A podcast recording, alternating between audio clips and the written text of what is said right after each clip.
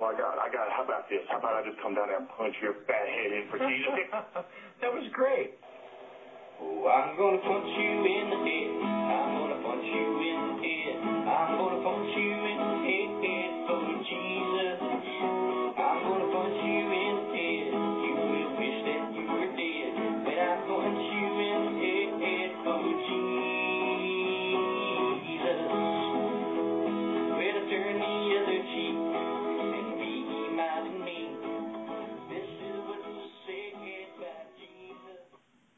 Gracias por escuchar A Teorizar, tu podcast ateo en español. A Teorizar es un podcast donde se hablan temas de ateísmo, escepticismo y agnosticismo cada dos semanas. Nos puedes seguir en nuestro blog ateorizar.blogspot.com o en Twitter en el usuario ateorizar. También puedes contactarnos con preguntas, comentarios o sugerencias de temas al email ateorizar.gmail.com Bueno, gente, bienvenidos al segundo podcast de A Teorizar. Hoy es domingo 24 eh, de octubre, eh, el último día de la semana de la libertad de expresión en los Estados Unidos y ejerciendo nuestro eh, derecho a la libertad de expresión estamos haciendo este podcast para, para ustedes. Eh, queremos recordarles que nos pueden encontrar en internet en nuestro blog ateorizar.blogspot.com y además nos pueden seguir en Twitter. El, nuestro username es ateorizar. Si nos quieren hacer preguntas, comentarios, recomendaciones de temas eh, o insultarnos también, nos pueden enviar un email a teorizar a gmail.com, a teorizar at gmail.com. En este podcast hoy tenemos a Agustín, que estuvo la semana pasada con nosotros. Saludos, saludos. Tenemos a Josh, que estuvo la semana pasada con nosotros. Hola, ¿qué tal? Tenemos a Magdiel, que también Saludos. estuvo la semana pasada. Y a Miss Conciencia, que estuvo también la semana pasada. Hello. Si no saben quiénes son esa gente, bajen el podcast anterior y ellos ahí se presentaron y lo saben, averigüen quiénes son todos esos locos que están ahí. Además de ellos, hoy también tenemos a Ana Caona y los voy a dejar con ella para que ella se, lo, se presente y sepan quién es. Sí, hola, ¿cómo están todos? Mi nombre es Ana Caona. Eh, soy una bloguera hace ya eh, año y medio y también pueden encontrar en Twitter bajo ese mismo nombre. Ana eh, underscore K underscore Ona, Ana Caona. Eh, un poquito de mí, pues nada, yo eh, tengo 29 años, eh, eh, trabajo en aspectos legales junto con abogados y, y nada, este, estoy bien contenta de estar con este grupo chévere de, de blogueros también, muchos de ellos son blogueros, eh, muchos de ellos eh, nos conocemos amistad eh, en Twitter y en otros medios del internet y todos estamos juntos por, ¿verdad? por un propósito, que es el de llevar el mensaje sobre eh, las religiones y la manera en que se puede llevar una vida no religiosa también, eh, fuera de los, de los aspectos de deidades y todo eso. Eh, yo, ¿verdad? Para entrar dentro de la discusión, me gustaría compartir con ustedes una noticia eh, que ha estado ocurriendo en estos días, en, específicamente en Francia, que es un país de corte democrático de avanzada en la Unión Europea, como todos ustedes saben, es un país, es el país más visitado por turistas en el mundo, con 89 millones de visitantes al año. Y siendo, ¿verdad?, uno de los países más visitados por turistas, está teniendo el problema de la, de la interconexión, de la internacionalización de todas estas personas que van y vienen de distintos grupos religiosos y en particular está, están teniendo el problema hace unos años con, con los musulmanes, con los de la religión del Islam. Eh, en particular, pues, eh, ellos tienen eh, consternación con el problema de que, de que las mujeres que ya viven allí, a las comunidades musulmanas que ya viven en Francia hace unos cuantos años, pues están utilizando lo que se conoce como la burka, la vestimenta religiosa que les tapa completamente el cuerpo, las manos, la cara y solamente a través de una malla transparente eh, rectangular ellas pueden ver y pues prácticamente una sotana completa eh, que le cubre la identidad, que se conoce como la burka. pues ellas han estado usando esta burka en lugares públicos en Francia, que es un país bastante democrático, lo cual ha traído problemas de identidad y demás en, en, la comunidad, eh, también apatía en cuanto a la mujer francesa. La mujer francesa es una mujer bastante avanzada, bastante liberal, bastante feminista, una mujer que, que valora sus derechos, derechos adquiridos, derechos civiles adquiridos y y cuando se encuentra con esta situación de que están estas mujeres cubiertas del Islam con su, eh, pues, yendo a las escuelas públicas, yendo, verdad que todo el mundo sabe que Francia es un estado donde tiene separación de iglesia y estado rampante, por todo lo que ¿verdad? Francia ha pasado históricamente, pues más o menos desde el 2004 se están prohibiendo el uso de burka en las escuelas públicas francesas como resultado de una ley que hay desde la aplicación de una ley de 1905 que a los estudiantes usar símbolos religiosos visibles. Eso incluía pues la, las cruces, ¿verdad? Cruces en el pecho, cruces en la iglesia, eso es separación de iglesia Estado en las escuelas. Que pasa desde el 2004 al 2009, en el 2009, eso es prácticamente el año pasado, el presidente Nicolás Sarkozy afirmó que la burka no es bienvenida en el territorio de la República Francesa y agregó que en nuestro país no podemos aceptar que las mujeres estén presas detrás de una pantalla, aisladas de toda la vida social y privadas de toda identidad.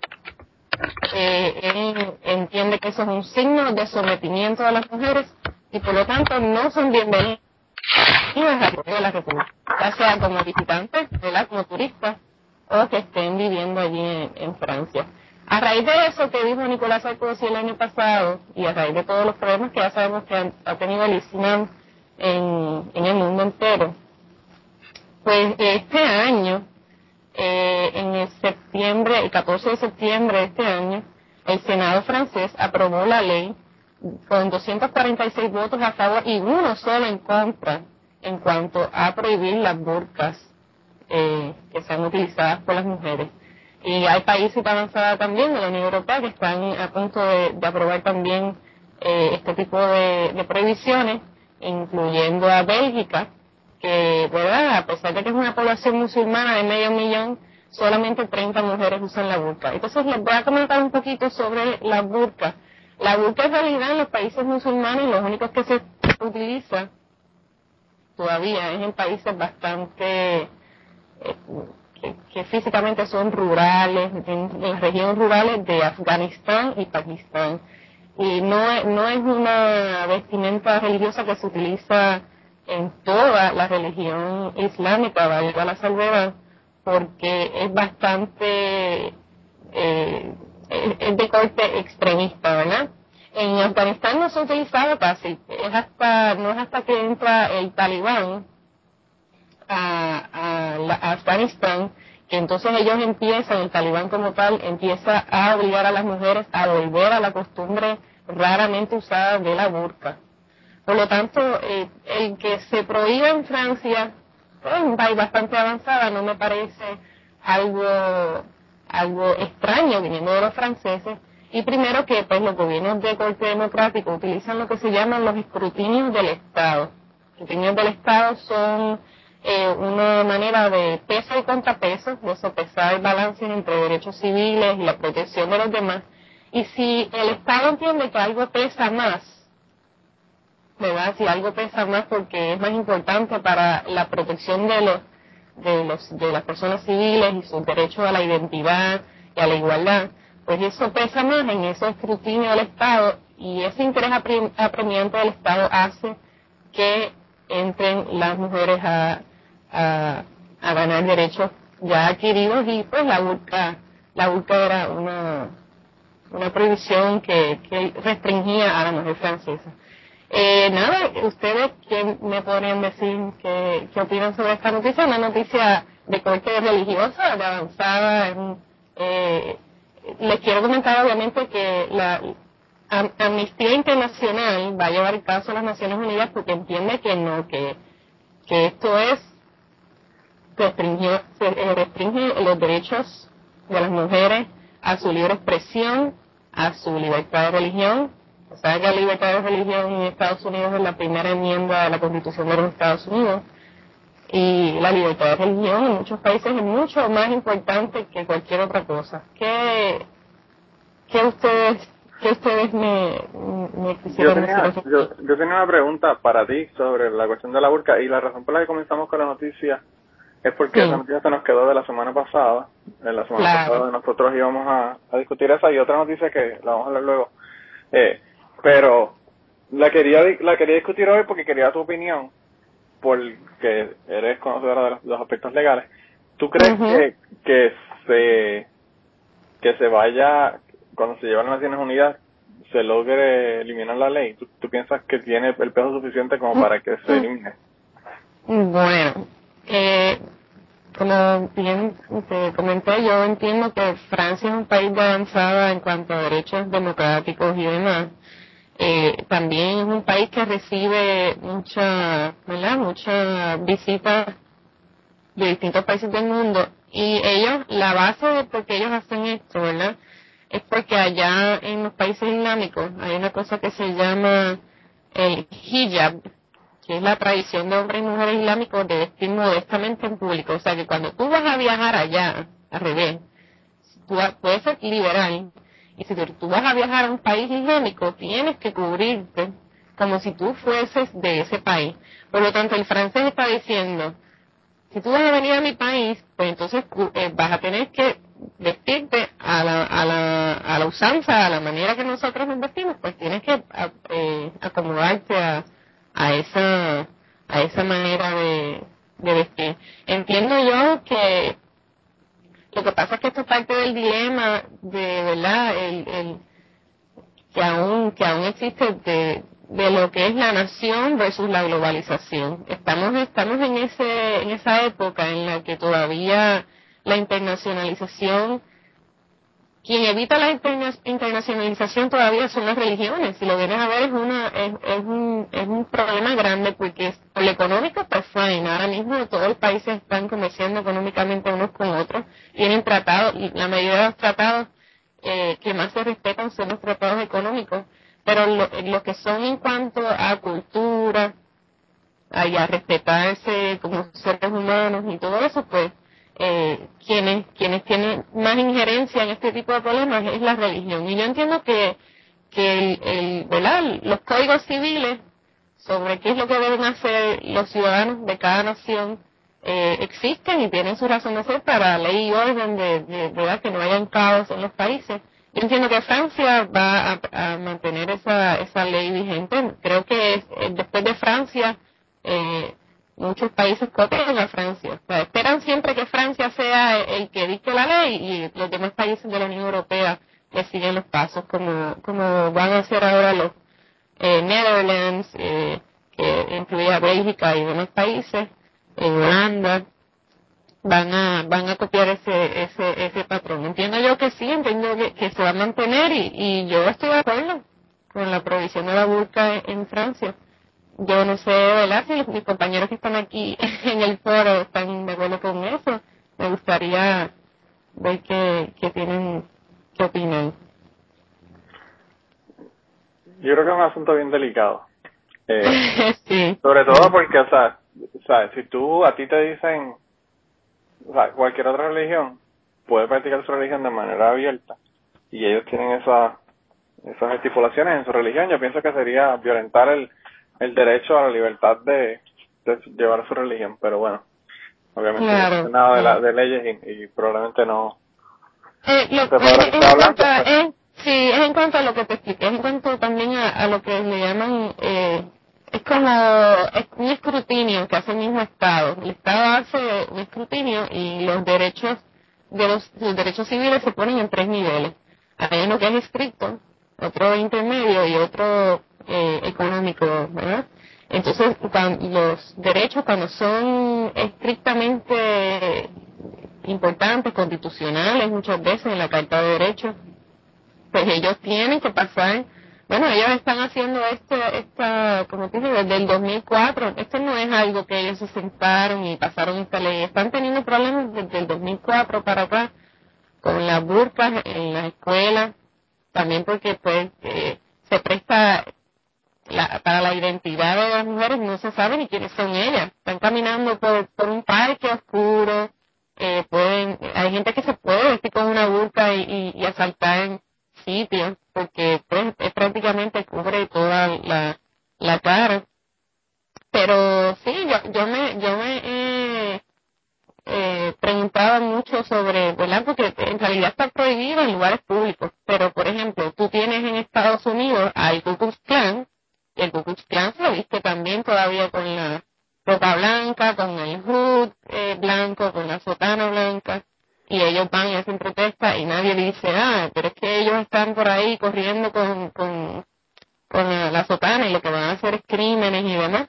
Yo, yo entiendo que también, ¿verdad? No, yo no puedo ser tan cerrada ni podemos ser tan cerrados de pensar que esto no tiene nada que ver con los sucesos que han ocurrido contra eh, el Islam. Los países están muy enfocados en, en, esta religión en particular, en, en, esta, en esta época, desde el 2001 para acá, están demasiado, demasiado de, eh, intolerantes, diría yo, con esta religión. Y pues, por desconocimiento muchas veces, porque no todo el mundo sabe de qué se trata el Islam y, y, eso es lo que se ha entrevistado a las personas que por qué le tienen miedo a las religiones que desconocen, por, por eso mismo no, no, saben de qué se trata. Eh, eh, la, la religión del Islam y, y sus costumbres de proteger estaba, a las estaba viendo un mujeres. artículo, estaba viendo un artículo sobre el Islam y estaba diciendo que el, eh, sobre el 60% de las personas que hablan sobre el Islam no saben, o sea, en los Estados Unidos, eh, so- sobre el 60% de las personas eh, no saben nada del Islam o han escuchado sobre el Islam pero no saben de qué se tratan las las creencias del Islam. Yo pienso que Claro, yo pienso que es parte del problema. El problema es que estamos criticando y, y atacando sin conocer las cosas. Yo pienso que eso, el tema de hoy, además de todo lo que hemos hablado, es sobre Sí. homosexualidad y ateísmo. Y queremos Claro. traer el tema porque están ocurriendo unas cosas bien interesantes ah, en los Estados Unidos con la cuestión de los homosexuales y el trato de ellos y queremos hablar de sobre cómo se parece eh, los grupos ateos a, a los grupos homosexuales y, Mm. y yo pienso que que en esto en este en esta situación ocurre como como ocurre con estos grupos de minoría eh, los homosexuales los ateos los eh, los latinos en los Estados Unidos por ejemplo eh, que la gente no los conoce no sabe quiénes son no sabe o sea, no sabe que son gente normal igual que ellos no saben diferenciar. Claro, y por eso es que ocurre todo esta, estos prejuicios, eh, todos estos estereotipos, eh, todo este tipo de, odio, porque no hay otra forma, no hay otra forma de que decirlo, realmente es odio lo que, lo que se detiene aquí. Eh, yo he escuchado personas que, que el otro día yo en mi trabajo vi un tipo que llegó con una camisa y la camisa tenía dibujada en frente de la camisa una mira, una mira telescópica de rifle y entonces tenía debajo escrito este es mi símbolo de paz. Y a mí me pareció la aberración más grande lo único que no tuve los timbales de decirle oye déjame sacar una foto de tu camisa para ponerla en mi blog y enseñarle a todo el mundo los anormales con los que yo trabajo pero pero aquí o sea la gente son bien agresivas en cuanto a eso. Y y el tema de hoy sobre lo de, de homosexualidad y y ateísmo lo va a llevar eh, Josh, que nos estaba hablando en el, en el, en la, en el podcast anterior, que él es homosexual y pensé que él era eh, su, su input eh, en cuanto al tema va a ser bien, bien interesante.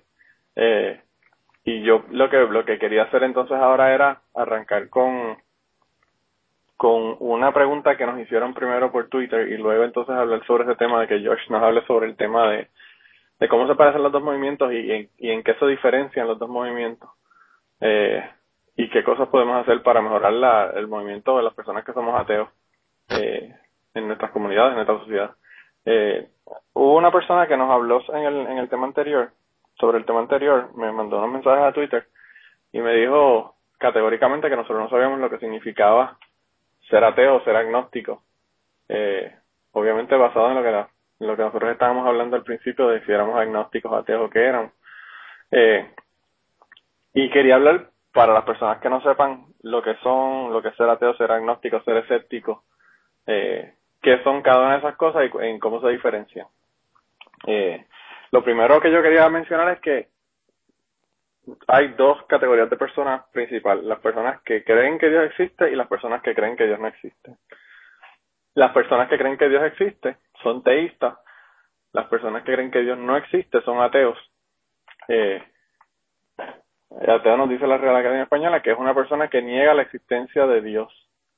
Ahora bien, hay personas que son eh, agnósticos, además de ser ateos, pero además de eso se puede ser agnóstico y teísta. O sea, agnóstico es una persona que, que no está segura, no sabe si, si realmente eh, Dios existe o, o si no existe. Tiene dudas sobre ese asunto.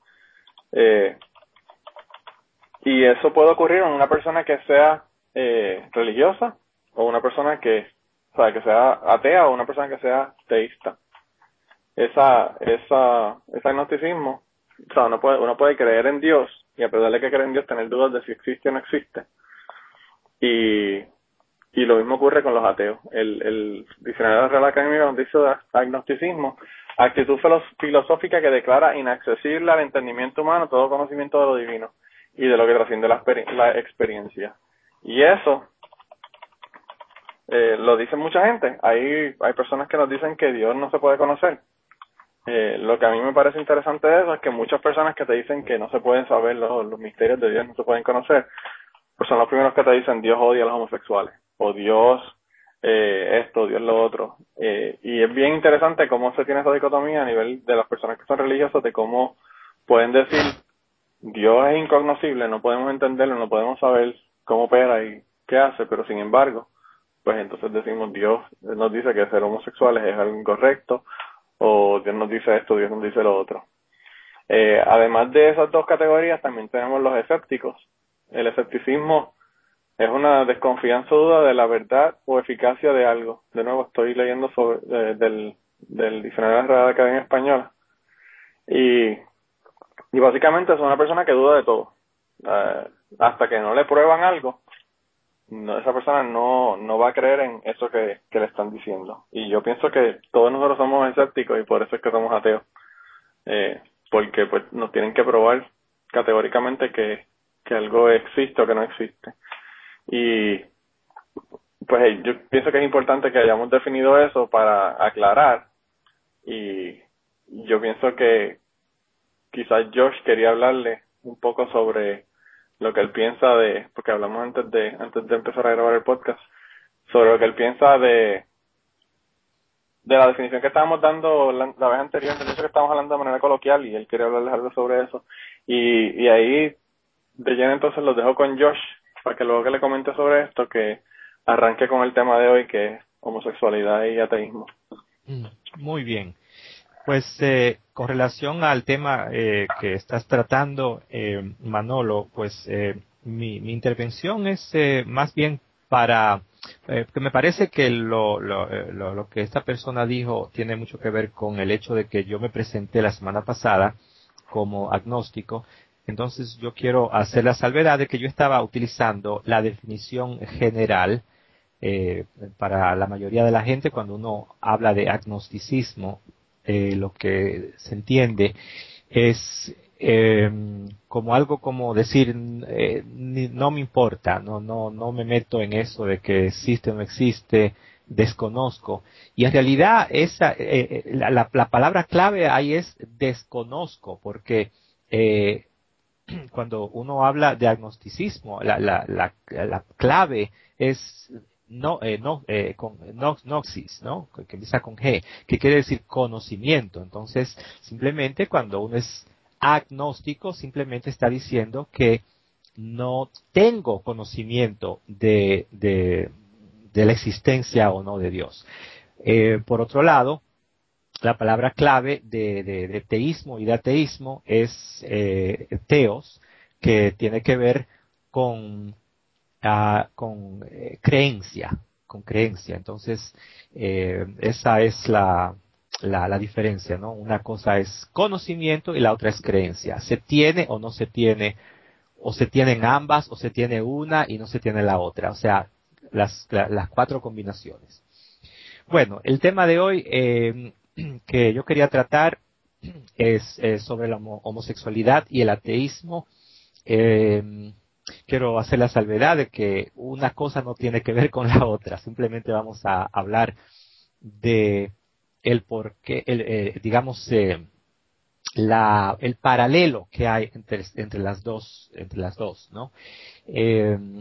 El, vamos a empezar con las similitudes del movimiento ateo y el movimiento homosexual.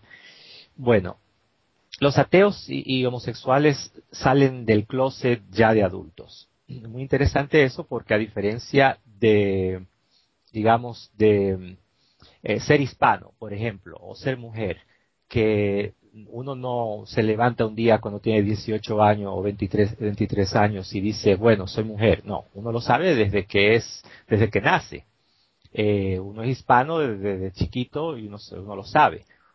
Pero el ser homosexual, al igual que ser ateo, es algo que uno eh, aprende o se da cuenta o llega a la realización de eso de adulto. Tenemos que ser adultos para, para eso. Lo otra, la otra similitud es que salir del closet en los dos es algo que nos cuesta mucho porque en muchas ocasiones perdemos amistades, familiares, etcétera. Por ejemplo, yo eh, cuando era religioso, mencioné la semana pasada que era uh, en una época era eh, menonita, en otra época era eh, de la Iglesia de Jesucristo de los últimos días, mormones, y en esa época pues tenía muchos amigos, siendo que yo hablara de que era eh, creyente en Dios y ah, mencionaba el nombre de Jesucristo con frecuencia, pues tenía mucha aceptación, tenía amistades. Eh, algo que me ha pasado es que en los últimos años que he creado conciencia y me doy cuenta de que no creo, que honestamente no creo. La gente en vez de eh, tener cierto respeto por esa uh, sinceridad con, con, que le estoy tratando, con que estoy tratando el tema, la gente entonces me ve como un enemigo. Entonces he perdido muchísimos amigos. Lo mismo pasó cuando en mis uh, 20 años me di cuenta de que yo era homosexual, de que a mí me gustaban los hombres eh, y también igual, eh, tratando de ser honesto, se lo dije a mucha gente y entonces pues ya me convertí en, en, una persona no deseada, eh, no, ya perdí muchos amigos, ¿no? Entonces es muy interesante cómo eh, eh, son paralelos las, las dos cosas, ¿no? Uno trata de ser honesto y dice, bueno, mira, yo no puedo, no voy a, como decimos comúnmente, voy a, no como mierda con este asunto, entonces eh, eh, este, este es quien yo soy entonces eh, uno pierde amigos, ¿no? A mí, eh, Josh, en, en mi trabajo, en una ocasión alguien me preguntó directamente, y yo le dije que sí, que yo era ateo, y me dijo, ay, bendito, te vas a quemar en el infierno. Y desde ahí, entonces, lo que me tuvo fue pena, porque lo que me decía, ay, bendito, pobrecito, ese pobrecito, Manolo, o sea, se va a morir, en el, se va a quemar en el infierno. Y cada vez que me veía me decía, ay, vas a tener que convertirte. Yo todavía siempre tengo esperanza de que tú te conviertas y puedas llegar a Dios, porque qué sé yo, y me hacían 20 cuentos para tratar de convencerme de que yo fuera desde, desde decirme el, el, lo que llaman el Pascal's Wager en inglés, que es básicamente sí. decir, oh no, que nosotros, si no existe, no pierdes nada, pero si existe, este, pues te salva. Y yo, cada vez que me dicen eso, entre otras cosas, lo que pienso es que, que estupidez más grande, porque entonces Dios tendría que ser tan y tan estúpido que no se dé cuenta que nosotros lo estamos haciendo para llegar al cielo. O sea, eh, ellos se creen que por decir así, vamos a hacerlo de esa manera y no a, bueno, vamos a... a vamos no, a, y la, psico a, la psicología también. Claro. La psicología había tratado de cambiar a los gays y les trataba de hacer, eh, los psiquiatras les hacían unos tratamientos dolor, dolorosos y y eh, pensaban que era un mental disorder, que era un, una enfermedad, un desorden mental ser homosexual. Y, todavía, y, todavía la Iglesia Católica piensa de esa manera. Todavía claro, pero creo que en, lo, en, los 70 ya en la Asociación Nacional de los Psicólogos y Psiquiatras ya aceptaron que no, que ser homosexual es algo que no es un desorden mental, es algo, es algo normal y que las relaciones homosexuales son tan saludables naturales como una relación heterosexual y son estables, lo que mucha gente pensaba que no, que no iban a ser estables, que no pueden adoptar niños, que todos eso, esos mitos de que son personas que no son felices o que son o que tienen trastorno mental, pues se han descartado con el pasar de los tiempos, por lo tanto ya la iglesia no tiene tampoco mucho eh, bagaje para, para poder eh, seguir en contra de los homosexuales, que es lo que querían seguir la, la, persecución eh, contra ellos. Y... Pero fíjate, Ana, el problema es que la iglesia no tiene no tiene que tener razones para seguir el, la persecución y el odio a los homosexuales. No, porque ellos todavía siguen diciendo que no están en contra de los condones. Y esto ya, el Papa dijo el otro día que los condones eran lo que hacían que, que, que en África se, se propagara el, el SIDA y eso es una locura, o sea, es, es Sí, una a- locura. a- ellos ya ahora están viéndose irreverentes ante la, ante la gente. Todo lo- todas las alegaciones que ellos hacen públicamente se ven totalmente irreverentes. Y es hasta gracioso porque quien en realidad es una persona racional y ve esas declaraciones que a veces hace hasta el Papa sobre los, los ateos y, y todo eso, pues eh, es ridículo. No, no tienen base para... Fíjate, yo pienso, yo pienso que a pesar de todo, yo no, pues yo me crié como católico, o me crié, trataron de criarme como católico, pues yo tengo dudas desde que me dijeron, vas a ir al catecismo. Pero, pero yo eh, siempre, siempre he pensado que, pues que la cuestión de, de del catolicismo, el, el Papa Juan Pablo II hizo mucho para poder unir a toda la gente a no estar en esa confrontación con las otras, con los otros credos, con las otras religiones. Yo pienso que todo lo que avanzó Juan Pablo II, Ratzinger lo ha, lo ha echado hacia atrás. Es una locura, Sí. ¿verdad? Eso es muy cierto. Yo estuve hasta los otros días, por ponerlo así, con el catolicismo. Yo me, también me crié mucho en el catolicismo y me sorprende. Lo único es que sí, siempre se han quedado con la sanganada esa de los anticonceptivos y los condones, pero que simple y sencillamente el día que pusieron a Ratzinger como papa, había muchos analistas católicos que estaban discutiendo el asunto de que qué lástima que de un papa tan progresista como Juan Pablo II cayéramos tan bajo, por ponerlo así, a una persona que es bien retrógrada, como el mismo Ratzinger. Y esa es una de las curiosidades de la Iglesia Católica, por así ponerlo. Yo pienso que ocurre, que ocurre mucho que eh, un- eh, uno está, incluso ocurre en la política, uno está en un extremo y de ese extremo entonces va al otro extremo. Eh, eh, pasado en Puerto Rico la política ahora es súper conservador la cuestión de los políticos y pues no era así hace cuatro años atrás. Entonces yo pienso que son como olas que van primero una ola de ser bien conservador, otra ola de ser bien abierto y, y, y es un proceso yo creo que es cíclico. Ellos le llaman este el momento de transición, que eso no va a durar mucho, que si esto, que si lo otro. No es por nada, pero estos momentos de transición que estamos en Puerto Rico, y me imagino que los católicos con Ratzinger, ellos lo sienten como que hace siglos que lo están pasando, porque no es por nada, pero estos, estos últimos años han ido súper lentos, especialmente aquí en Puerto Rico, que vamos para atrás y para atrás y para atrás cada día. Yo pienso que lo de Ratzinger es al revés. Lo de Ratzinger eh, comenzó progresivamente, pero ahora sí ya pasó el, el- el periodo de transición y se han puesto este totalmente totalmente conservador, totalmente retrógrado, haciendo comentarios que no tienen sentido. El revolú que tienen con los sacerdotes, ahora el, el Vaticano, el Banco del Vaticano tiene un, un uh, le- han eh, puesto un, un caso legal por lavado de dinero. Bueno, ellos, yo creo que han tenido más problemas en los últimos cinco años que lo que han tenido en, en- en los últimos 50. El problema es que Ratzinger también lo sabía. Yo no sé cómo pusieron una persona como esta. Ratzinger sabía todo eso y con todo eso lo pusieron. Tú sabes cómo, tú sabes cómo, cómo que eligen los papas, ¿verdad? Bueno, es un conclave que son un grupo de Sí, pero tú sabes, sabes qué es lo que hacen dentro del conclave cuando, cuando ellos se reúnen. Ah, bueno, ya esos son otros 20.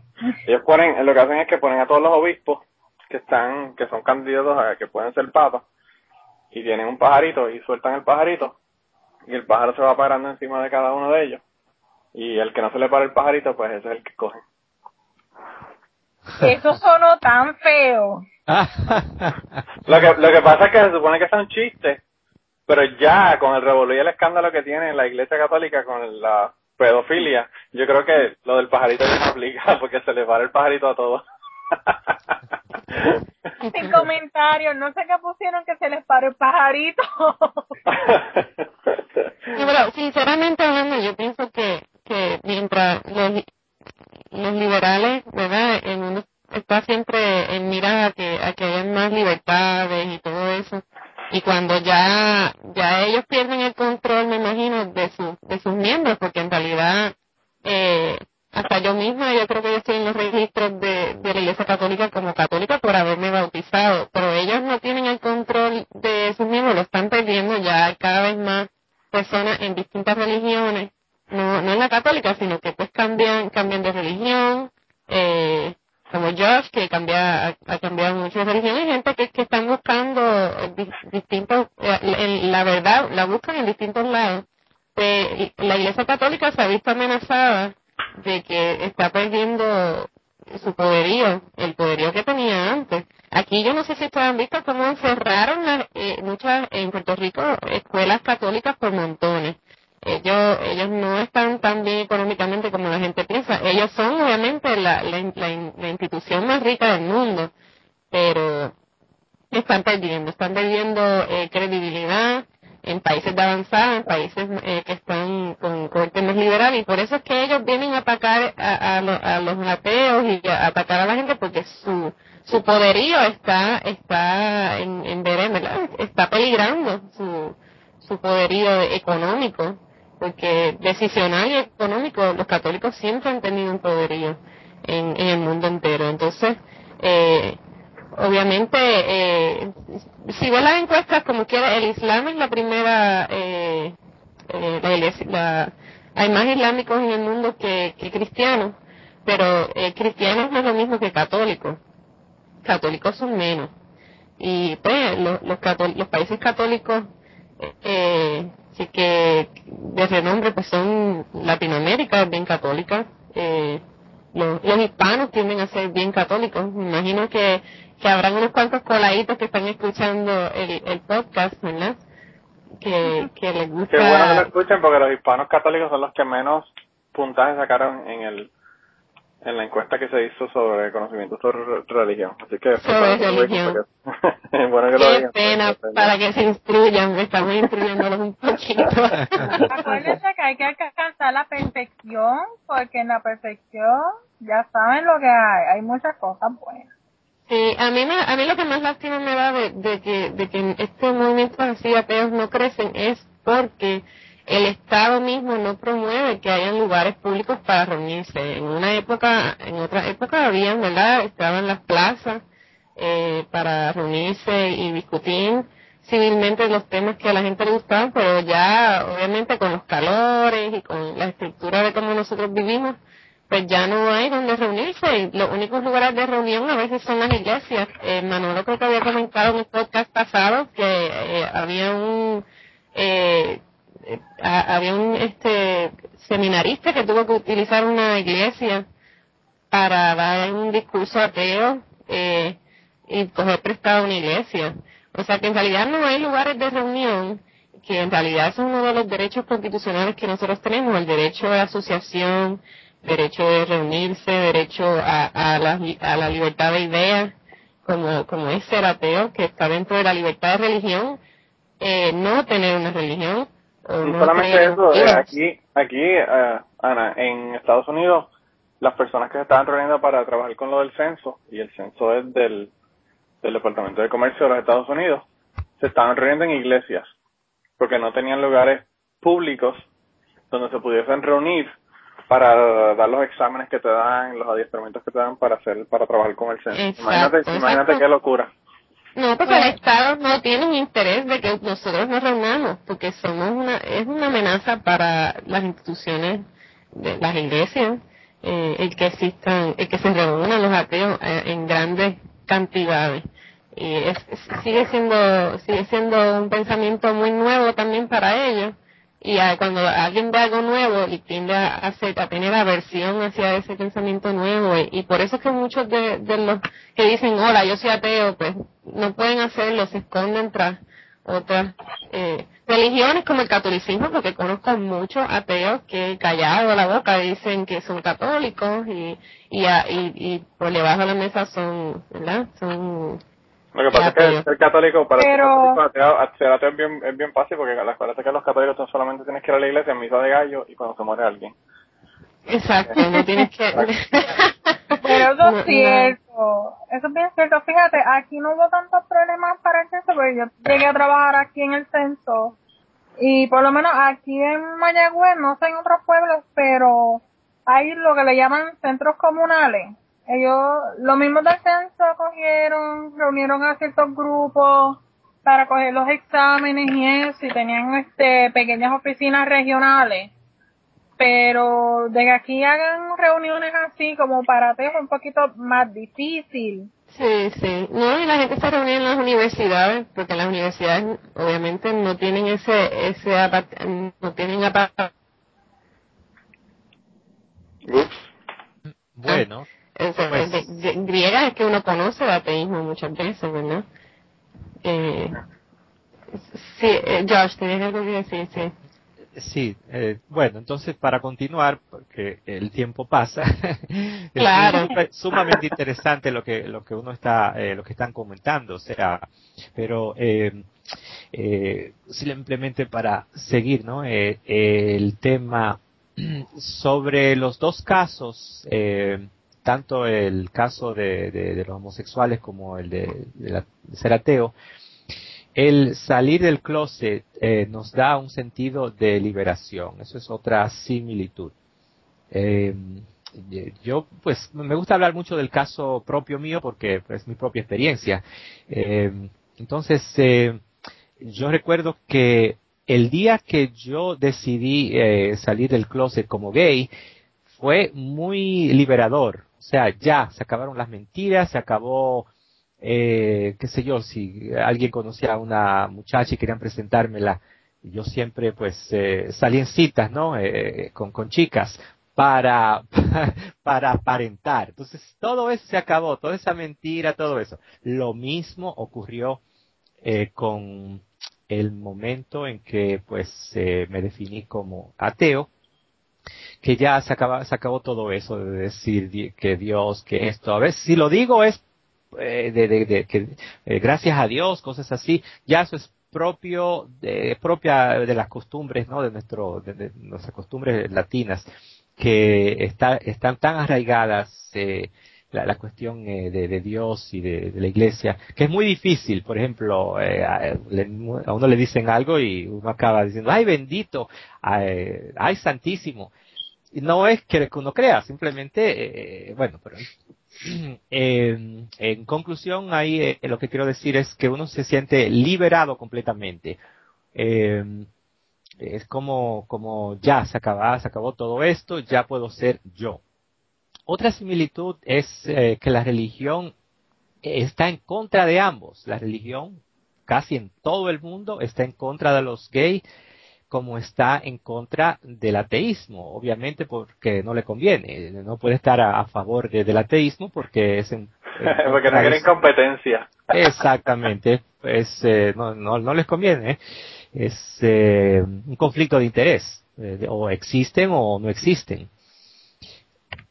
Otra, eh, bueno, otra similitud, eh, bueno, algunos miembros de los dos grupos se han creído los estereotipos que la sociedad o la religión misma nos ha hecho creer como que somos inmorales, locos, etcétera, y se les hace incómodos salir del closet.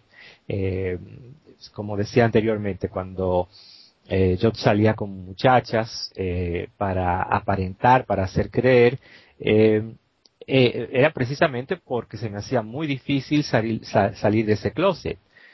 Igualmente cuando en los últimos años iba todavía a iglesias o comentaba, precisamente porque se me hacía muy difícil sa- salir de ese closet. Inclusive hay un personaje, un señor que se llama Dan ah, eh, Barker, no sé cuántos de ustedes lo conocen, que era eh, eh, ¿cómo se llama? Pastor, pastor de una iglesia evangélica en California.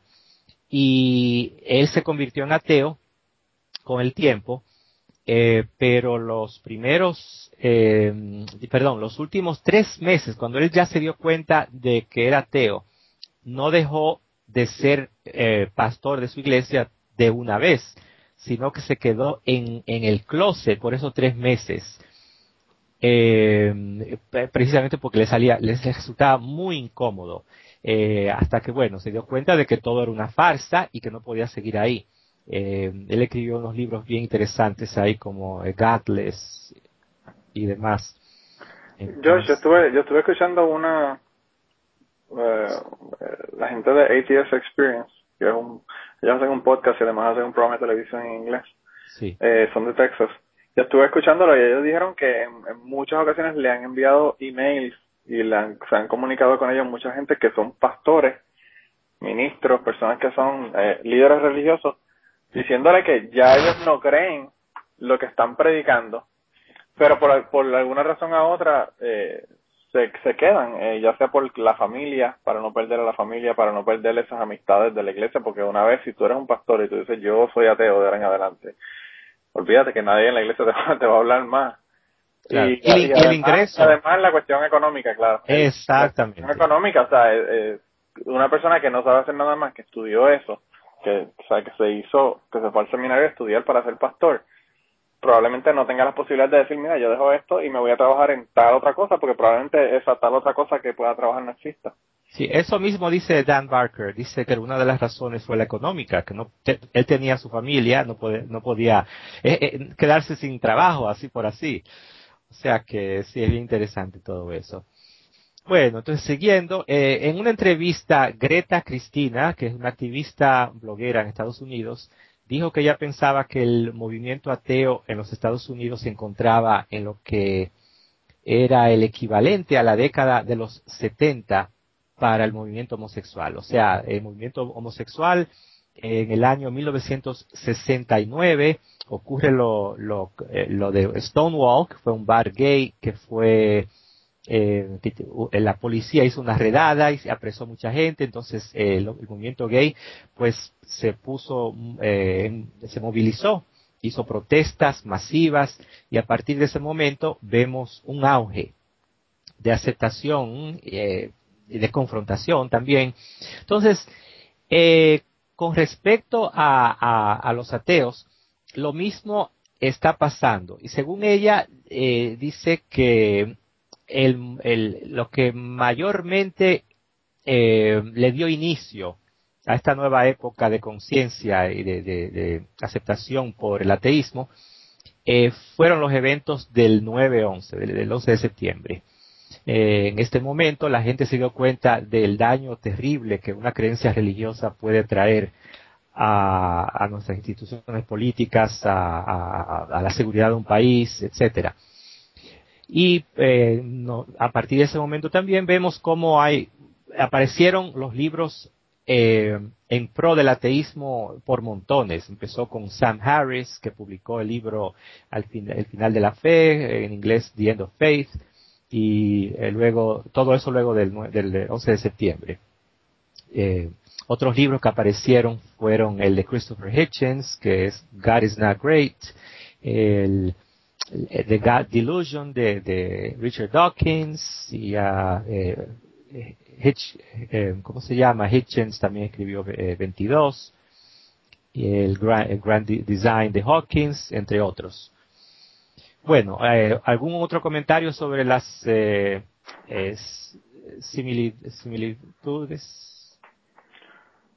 Yo pienso que que a pesar de que tienen que, que, a pesar de que los dos tienen muchas similitudes, yo pienso que nosotros como el movimiento ateo tenemos mucho que aprender sobre el, movimiento eh, de los de los gays, por ejemplo, porque eh, el movimiento está bien unido, el movimiento homosexual está bien unido. Eh, y están trabajando todos para un fin común y el fin común es que tengan aceptación y, y, que, y que puedan obtener los mismos derechos que tiene todo el mundo eh, en, la sociedad y, y yo pienso que a veces nosotros las personas que, somos ateos volvemos de nuevo al, a la pregunta que nos habían hecho sobre la definición de ateo, agnóstico, escéptico. Nos, nos estamos, estamos demasiado divididos en cuanto a eso.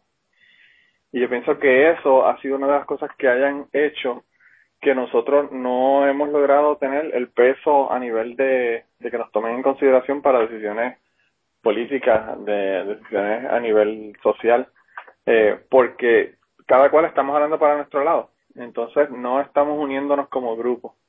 Eh, y, yo pienso que eso quizás sería una cosa que podríamos mejorar, porque como estaban, como estaba diciendo Ana Caona, las religiones proveen esa, ese aspecto social. Ellos proveen ese aspecto de unión, ese aspecto de comunidad que nosotros eh, hasta, hasta ahora yo creo que no lo hemos tenido muy definido. Sí, yo creo que eh, es interesantísimo eso. Eh, en mi experiencia de ateo, este, este blog es mi primera experiencia de comunidad a, a, a nivel del ateísmo.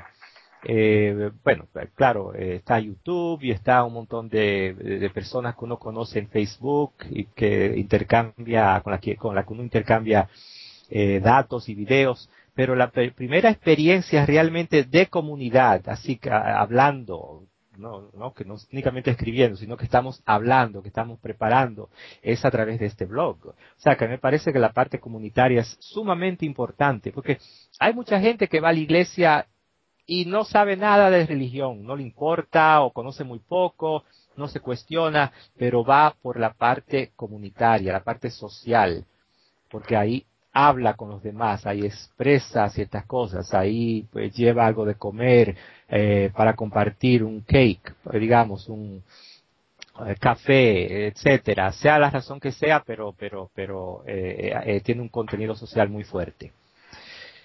Bueno, entonces, eh, si no hay otro comentario sobre, eh, sobre esta parte, vamos a pasar a las diferencias eh, entre los dos movimientos.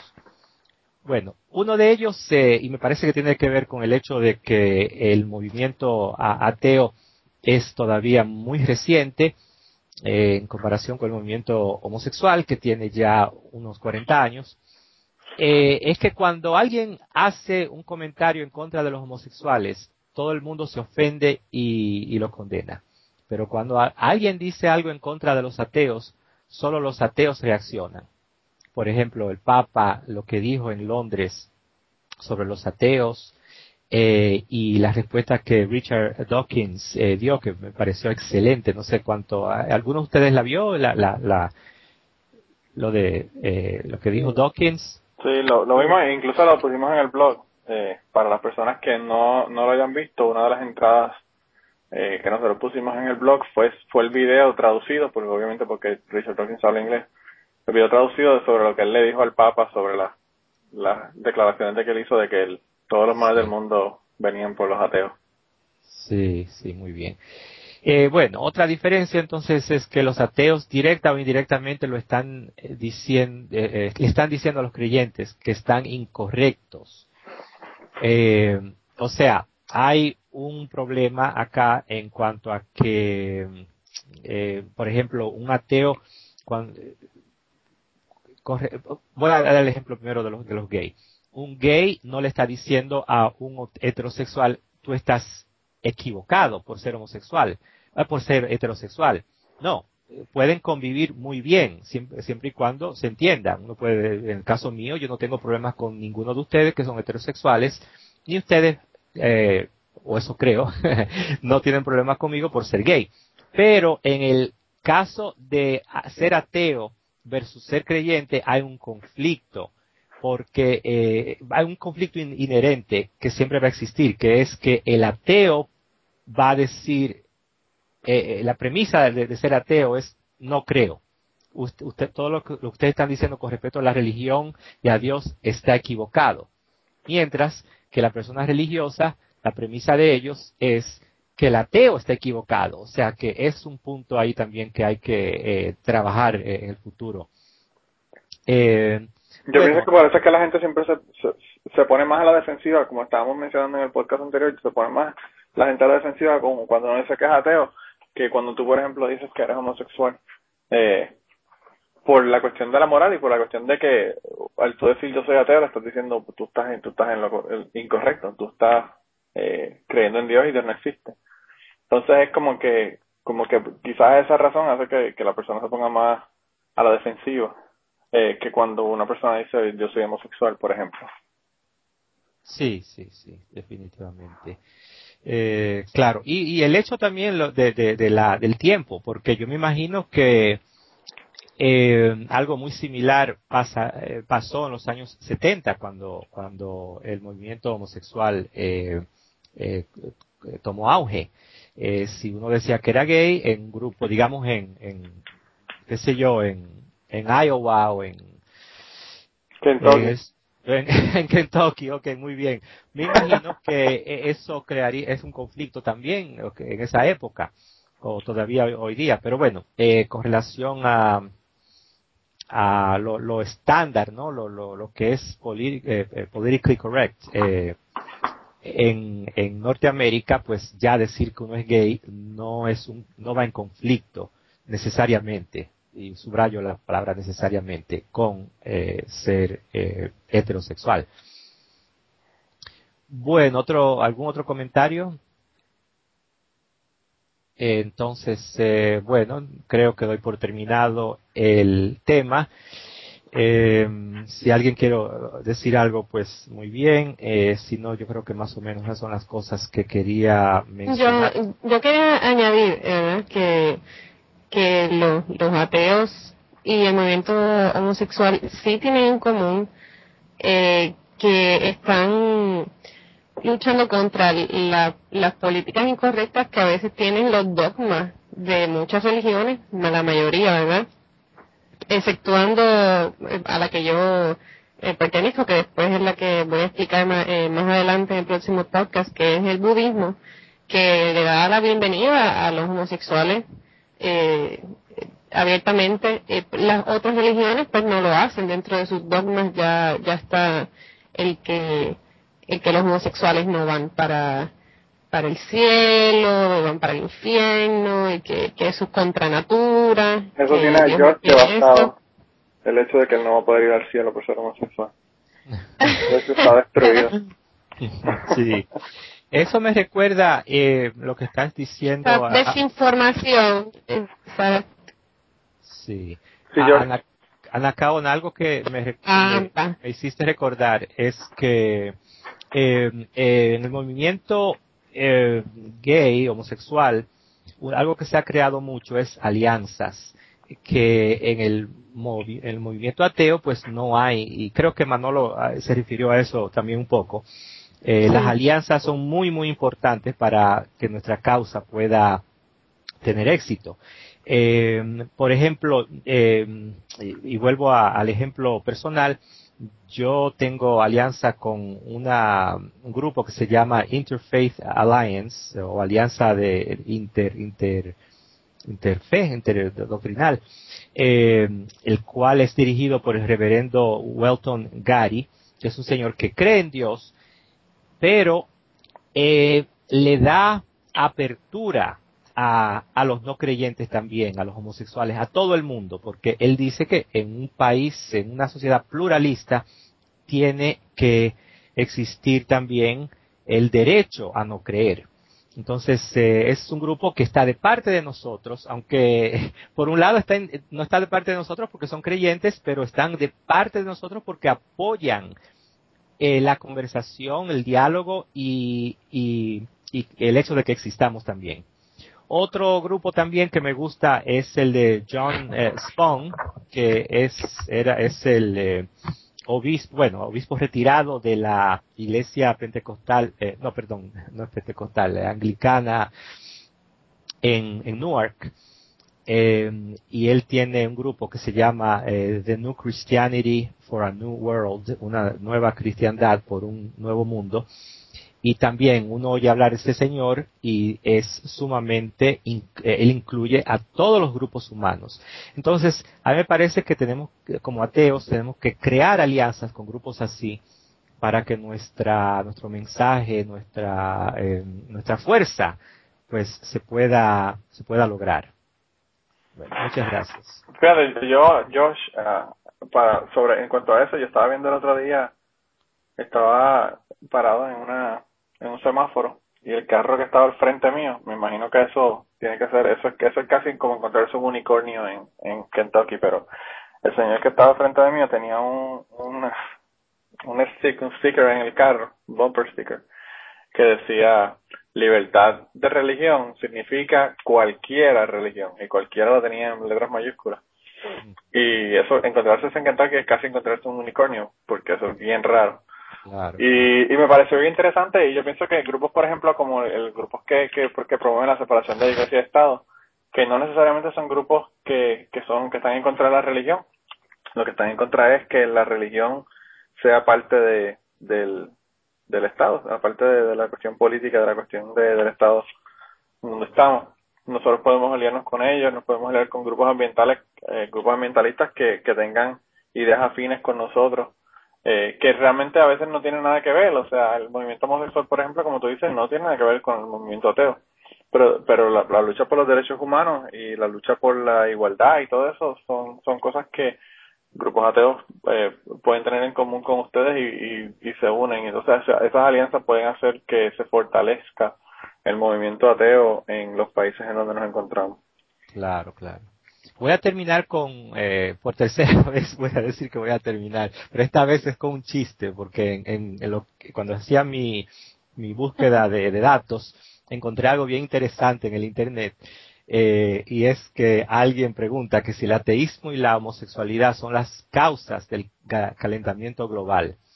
Eh, ah. entonces, eh, alguien respondió, sé que muchos científicos anticatólicos les han hecho creerse la mentira de que el cambio climático se debe a la contaminación y a los supuestos daños a la naturaleza. Pero yo he venido a abrirle, a abrirle los ojos.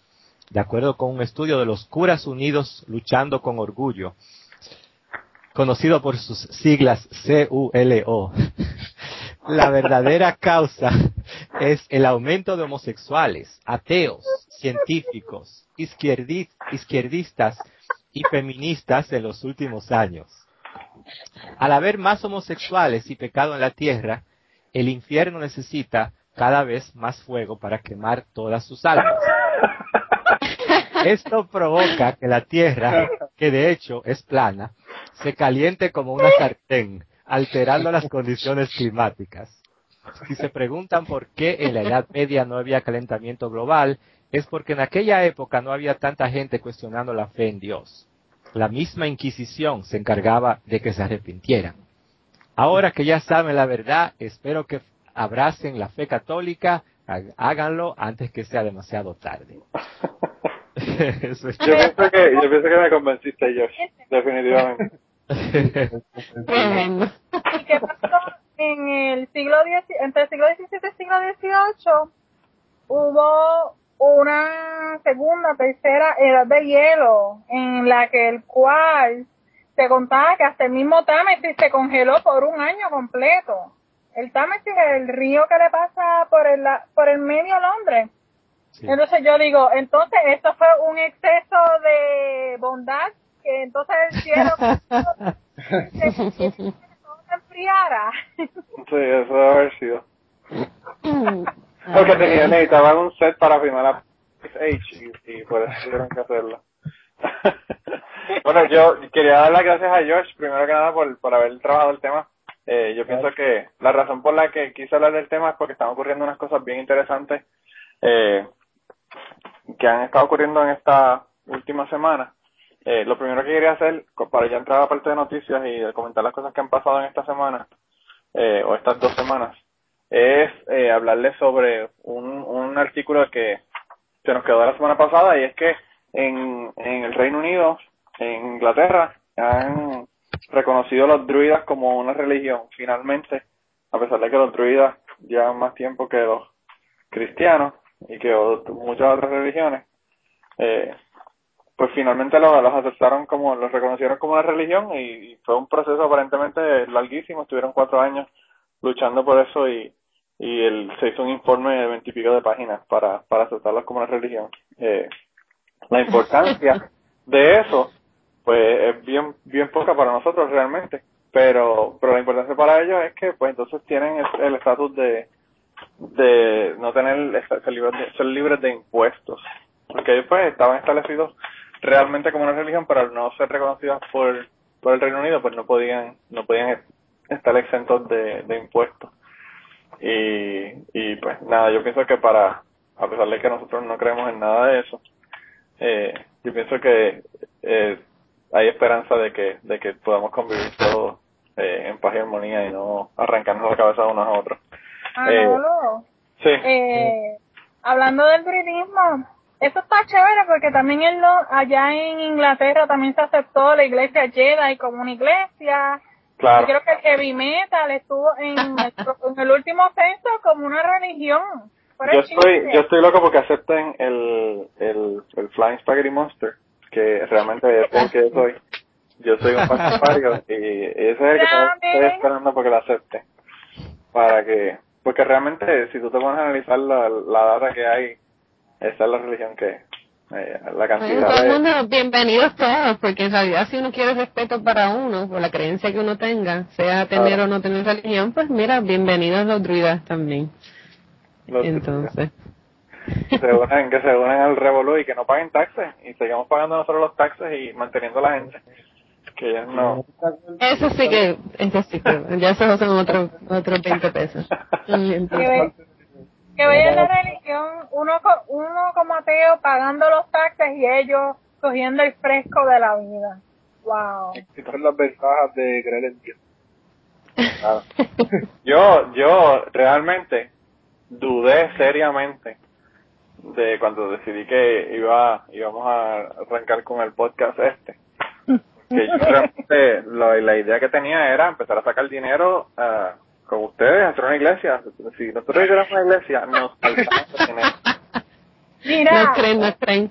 Nos el faltaba. Monster me iluminó y compré noodle somen, so, ya saben. ¿Entonces qué? somen, este, son unos fideos japoneses. Ah, sí, sí, sí. me sí. iluminó, me iluminó. Estás ahí con el, con el Flying Spaghetti Monster. Te faltan las alfombras. Tiene que hacer ahora el, el santuario. Tienes que hacer el santuario del Flying Spaghetti Monster. Ah, la otra cosa, la otra cosa que yo quería eh, comentarles fue que ayer vi eh, en un en una, una organización que se llama thinkprogress.org.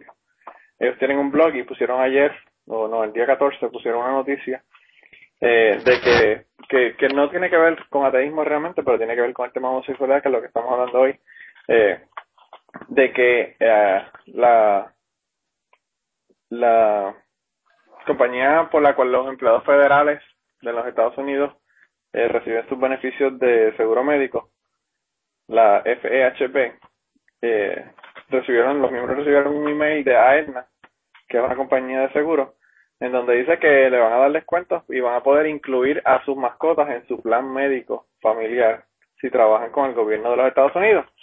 Y a mí me parece bien interesante porque el eh, Defense of Marriage Act en los Estados Unidos prohíbe que eh, personas que, que sean homosexuales y sean estén casados o vivan juntos puedan compartir o tener este a su pareja en el plan médico. O sea que en Estados Unidos ustedes pueden incluir en su plan médico al perro, pero no pueden incluir a su esposo o novio si están viviendo con una persona que es del mismo sexo. Eso me parece una aberración terrible. Pero así están las cosas, gente.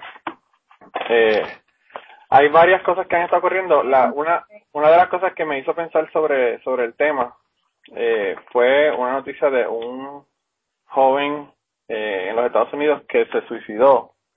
Eh, el muchacho se llama Tyler Clementi. Él, eh, su roommate le puso una webcam en el cuarto y él estaba con otro muchacho, otro varón, eh, en el cuarto y él estaba haciendo streaming de lo que ellos estaban haciendo en el cuarto, que aparentemente eran besándose y teniendo, eh, no sé si llegaron a tener relaciones sexuales como tal, pero por lo menos estaban besándose y estaban eh, juntos en el cuarto mientras él estaba en el cuarto del lado transmitiendo eso al in- por el internet.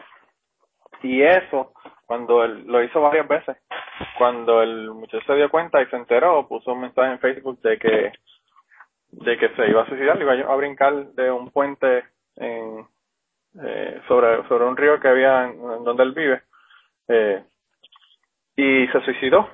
Eh, Washington Bridge. Sí, y entonces él, pues, eh, a mí me, me, me parece interesante primero por la cuestión del cyberbullying, a mí me parece que es una tontería. Pero pues ya en, este caso estamos entrando en una cuestión de derechos de la privacidad de la persona y otros aspectos que son más, más delicados en el asunto. Eh, pero lo que me interesa de, lo, lo que me llamó la atención de la noticia fue que en, en un momento dado, eh, pues dicen, eh, una, una, un religioso eh, dijo que, que si ellos creen que la iglesia es la, la razón de, de a quien hay que echar la culpa porque esto haya sucedido y él dice que él cree que no, pero yo pienso que en última instancia la religión es la que hay que echarle la culpa porque este, este niño eh, se suicidó básicamente por los prejuicios que se tienen contra los homosexuales eh, por las cuestiones religiosas y entonces es una es una locura realmente eh, la persona el, muchacho se suicidó porque realmente lo sacaron del closet. No fue que él quiso sacar del closet sino que un compañero de, de cuarto en la universidad transmitió cosas privadas sobre de él y pues por él haber, haber sido homosexual llegó al suicidio. Y yo pienso que, que a veces esas son las cosas que ocurren con la religión que la gente no se da cuenta del daño que puede hacer una creencia religiosa un dogma ah, eh, y a pesar de que pues las religiones siempre nos dicen no, que esos son los casos extremos, esos son los menos, y siempre justifican todo lo que tiene que ver con eso, realmente no justifican, no lo justifican porque el, la, la, el dogma, la religión lo que hace es dándole razones para odiar a la gente, razones para actuar de la manera que no deberían estar actuando. Eh, ¿Y alguien quiere comentar sobre el asunto? Bueno, esto me acuerda mucho a lo que le pasó a un amigo mío cercano hace dos, tres semanas atrás. Él decidió, ahora tiene 19 años. Pues él decidió pues salir del closet y decírselo a su madre, que ella es ultracatólica, bien, bien, bien conservadora. El problema fue que cuando él le dijo, poco le faltó a su madre para botarlo de su casa. Y a mí me frustra porque yo no sé cómo es que los padres pueden, solamente por una orientación sexual diferente, por eh, la estupidez que tienen muchos padres latinos y a lo mejor de muchas partes del mundo con que sus hijos les tienen que dar obligatoriamente prácticamente hijo y simple sencillamente porque sale homosexual, sale lesbiana, dicen, ah, tú eres malo, tú esto, tú lo otro. Cuando muchas veces esos muchachos sufren mucho y son los mejores hijos, tienen las mejores notas, tratan de superarse. Son como cualquiera de nosotros, pero ellos no lo aceptan simple y sencillamente por esa tontería, por ponerlo así. Y yo puedo entender mucho el por qué esto pasa. No es fácil. Uno nunca, uno nunca sabe hasta que está prácticamente en una situación bastante similar. Porque cuando un ateo sale del closet, la gente que te cae encima. Cuando un homosexual sale del closet, la gente te quiere caer encima también. Sí, yo pienso que triste. yo pienso que en el en el caso de, de los homosexuales es bien bien terrible porque yo estaba leyendo un artículo en el Huffington Post que estaba hablando sobre eso y estaba diciendo que que la iglesia no te dice ya la iglesia el approach de deja de ser homosexual como como estaba mencionando Ana Kay eh, que ya en la década de 70 se probó que, que no era un desorden psicológico que no era un problema a nivel a nivel mental.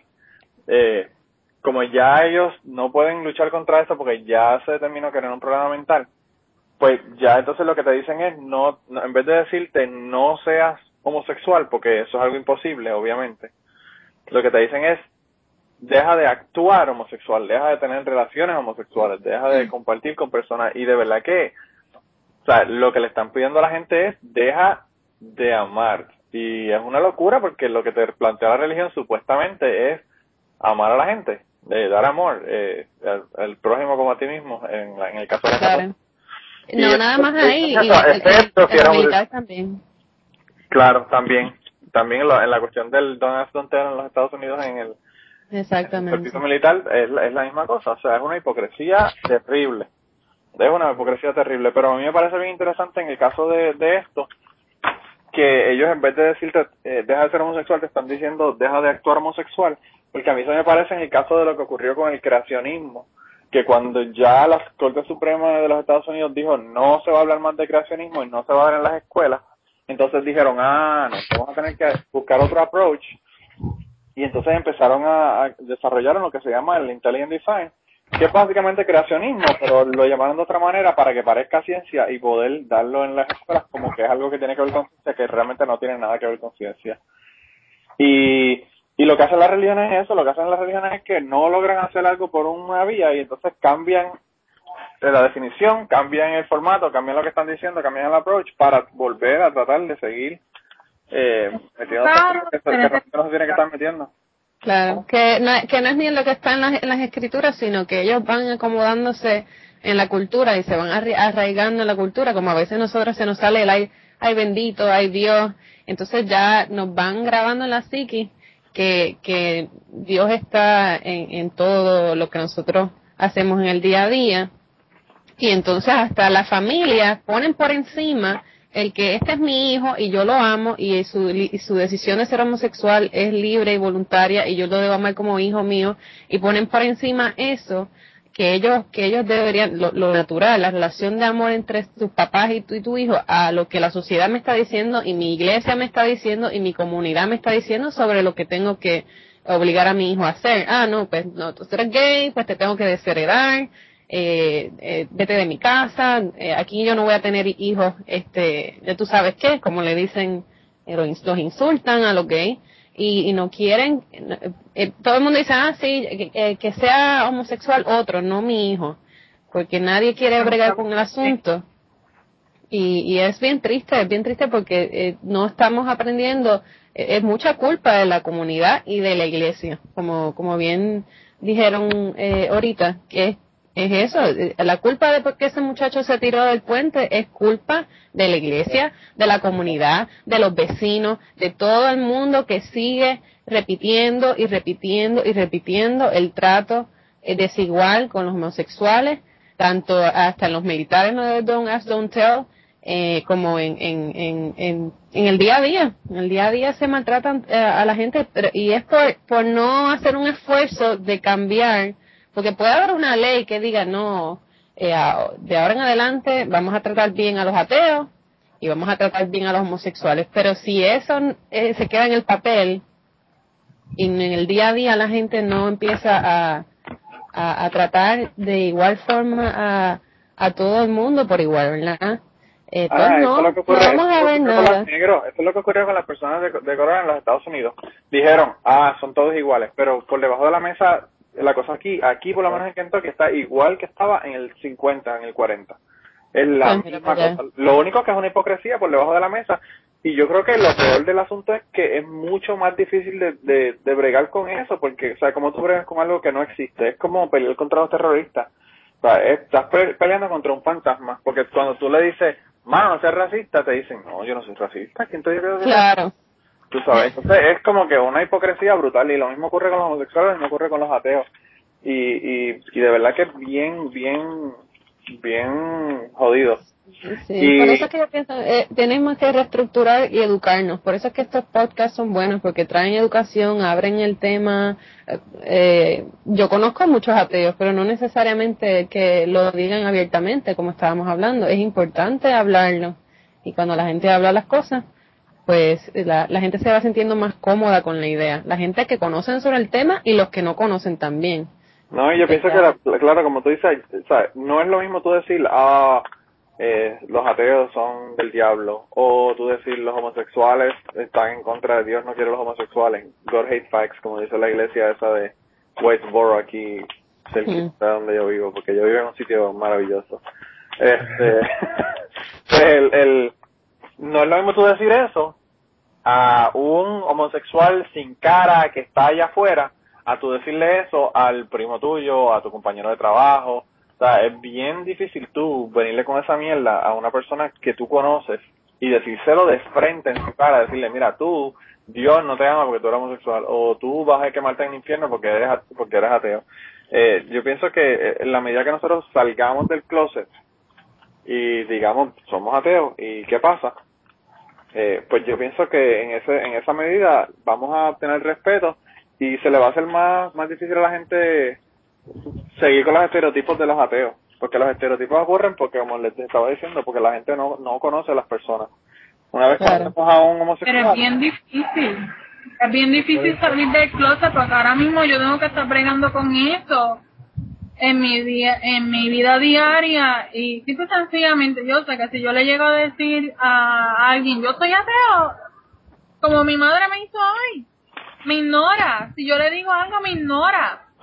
se dice nada tú no sabes lo que estás diciendo No, me, me ¿Cómo dice, el, el más ejemplo es que cuando tú seas madre y seas las cosas que uno tiene que pasar, vas a saber que Dios existe y que si esto, que si lo otro.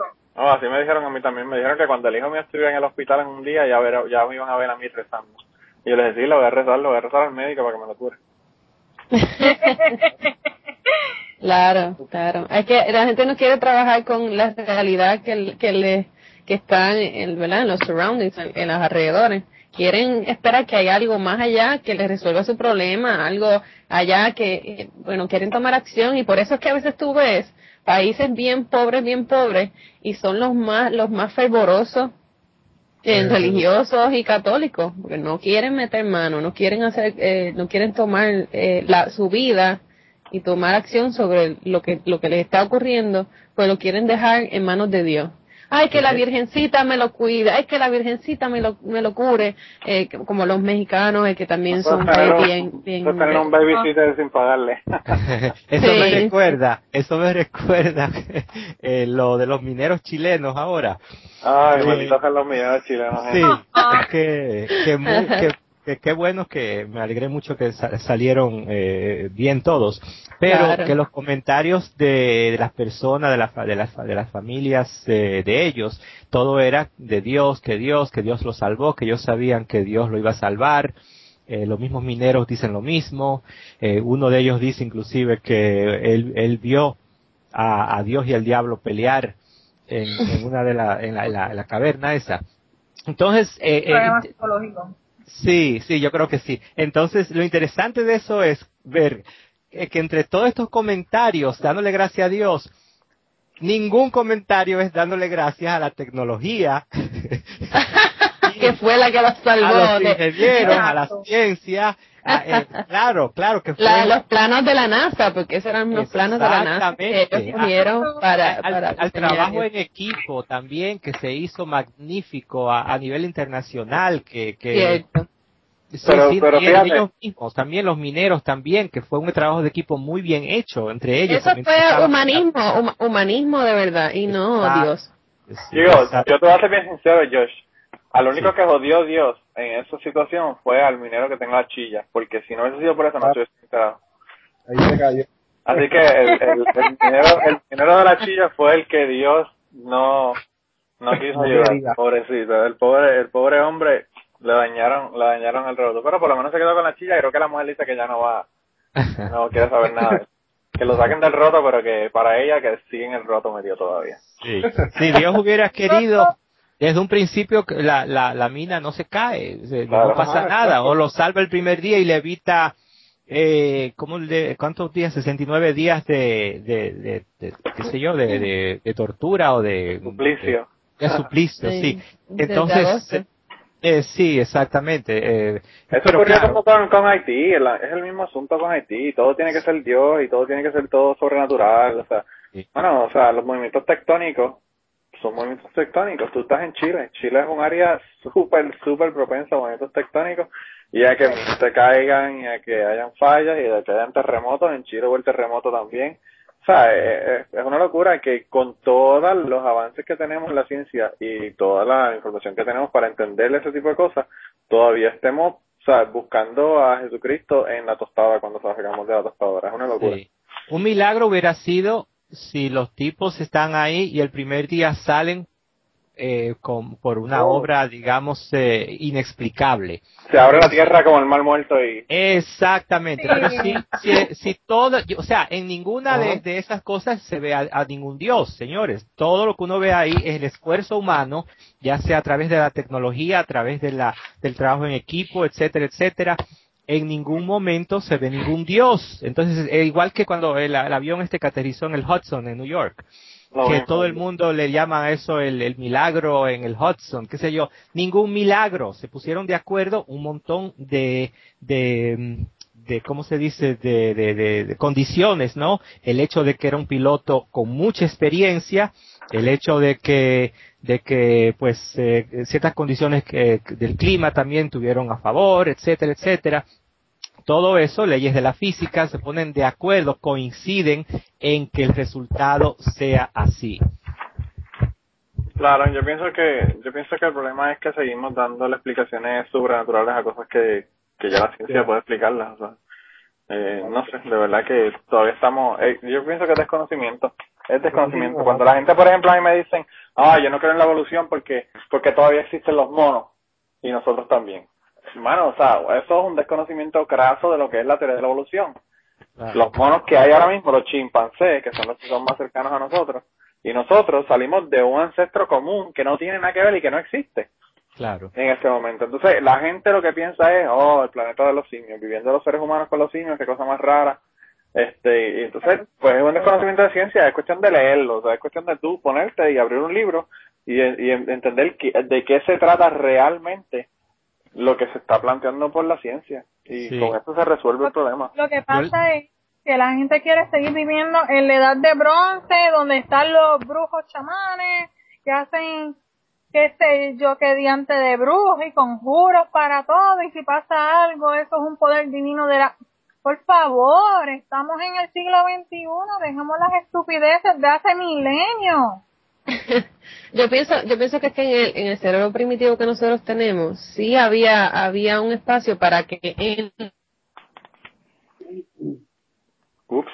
lo que ocurría alrededor pues nosotros utilizábamos eh, esas excusas de de por qué habían tantos deidades y cosas en realidad ya no hay eh, cupo para esas excusas para para esos dioses y y, y todas esas este oscurantismo no lo hay Ya eso no, no ocurre. Fíjate, yo, una cosa que quería decir sobre la que estábamos discutiendo al principio, sobre cómo se le dice a los homosexuales que no, que no se le dice que, que no sean homosexuales, sino que dejen de tener sexo y tener relaciones homosexuales y vivir con personas del mismo sexo y todo eso.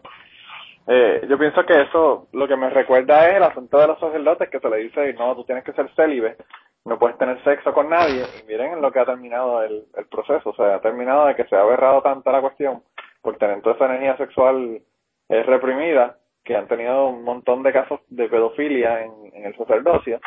Y, y pues le estamos pidiendo a los homosexuales, ah, no, tú puedes ser homosexual pero no tengas sexo. Es una locura, es, es, está terrible. Y sé que estoy hablando de lo que no tiene nada que ver con lo que estamos hablando ahora, pero quería mencionar eso para, para terminar con aquella otra noticia que habíamos comenzado el tema y yo estaba seguro que el- se me había olvidado, pero estaba seguro que el, el tema de los mineros iba a salir porque me he leído un montón de, de blogs y un montón de artículos sobre que si eran 33, que si eran edad de Cristo, numerología. Ay, y es una locura de verdad la- todas las cosas que se han dicho de este asunto. Si se hubiese, si se hubiese caído la mina y cuando, y cuando hicieron el rato para averiguar, estaban todos muertos, nadie hubiese dicho, ay, eso era lo que Dios quería. Nadie hubiese dicho, ay, ¿qué pasó ahí?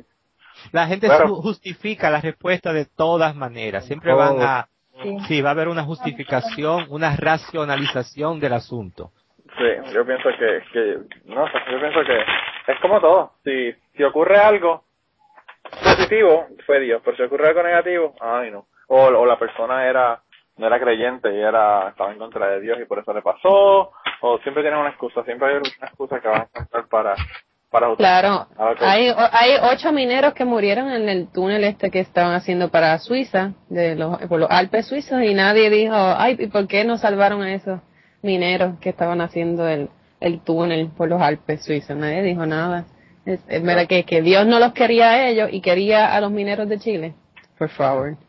Es como cuando dicen en Puerto Rico, ay, qué bueno que no pasa el huracán, entonces coge y parte por el medio de la República Dominicana y mata a 1.200 personas, y entonces, pues qué bueno, nosotros somos una isla bendecida, como dice, el retardado, de- el retardado del boricuazo, nosotros somos la isla bendecida, pero para aparentemente Dominicana o Cuba no son, no son bendecidas porque por allá pasa el huracán. No, como Mira. Pat Robertson que dice, que dijo que el huracán ese Katrina que azotó a New Orleans, Ah, sí, que eso es porque, porque New Orleans es eh, la meca eh, de los homosexuales en el sur. Sí. Ay, imagínate, y, y encima de eso también tienen el vudú.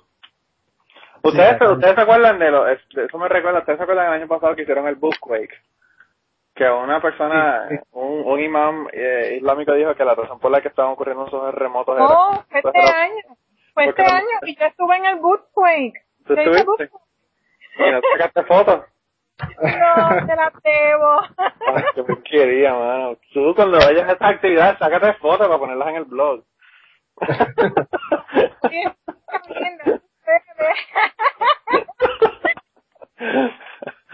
Ay, qué clase loca. Ya que sácate fotos, tú siempre sácate fotos. Este, sí, pues nada, que, que lo que decían, para los que no sepan lo que es el Bookquake, fue que, que el, el, el imán dijo que, que la razón por la que habían los terremotos era porque las mujeres estaban enseñando las tetas y que por eso eh, las mujeres decidieron, un grupo eh, de los Estados Unidos decidieron todas enseñar las tetas o, o cleavage, quizás no las tetas, pero lo más que quisieran enseñar a nivel de escote para probarle que eso era, de que eso no era verdad. Y, y al fin y al cabo no ocurrió ningún terremoto, así que aparentemente en Pero vamos, esta época, No son la que hizo esta reunión presentó la estadística de cuántos temblores había en toda esa semana o todo ese mes desde que pasó un revolú eh, y hasta el mismo día del Bookquake y resulta que el día del Bookquake hubo menos quakes que en el resto de los días qué normal. Mira, Manguiel, que ibas a decir que, que vas a comentar algo ahí, no, no se oye bien. No, yo quería comentar de, en cuanto a la reacción de la gente que tiene cuando uno le dice que es ateo y eso, que no cree en Sí. Dios. Que mucha gente tiene la mentalidad, unas cosas que es raras, por ejemplo, que yo digo que soy, cuando hablo de esos temas con mis amistades, nos vienen y dicen, ah, es la yupi. Y mucha gente piensa que tú vas a la yupi y vas a salir ateo. Claro, o fupista. Sí, entonces era ateo, ah, eso es la yupi, la yupi te dañó, los profesores de la yupi, que sí. Y eso es una mentalidad que a mí me da gracia cada vez que me dicen eso. Sea, la gente, la gente tiene idea, o sea, la gente no se da cuenta de que es como, como dicen, o sea, el- yo estábamos hablando de que la gente, la gente que va a la iglesia son la gente que menos conoce sobre religión y es por eso mismo, porque si se pusieran a cuestionar, se pusieran a, a leer y estudiar, realmente no fueran religiosos. Eh, ¿Alguna otra cosa que quieran comentar? Tenemos un montón de cosas que yo quería discutir, pero ya llevamos una hora y media hablando y la gente se nos aburre. Me imagino que todo el mundo ya debe estar durmiendo, eh, de los que están viendo el podcast. Eh, pero, pero algo, alguna otra cosa que, que quieran hablar sobre el tema o sobre, o sobre las noticias últimas que hemos hablado de, de las noticias que estábamos discutiendo, de las cosas que han pasado últimamente. Ok, ah, yo creo que yo había traído algo así.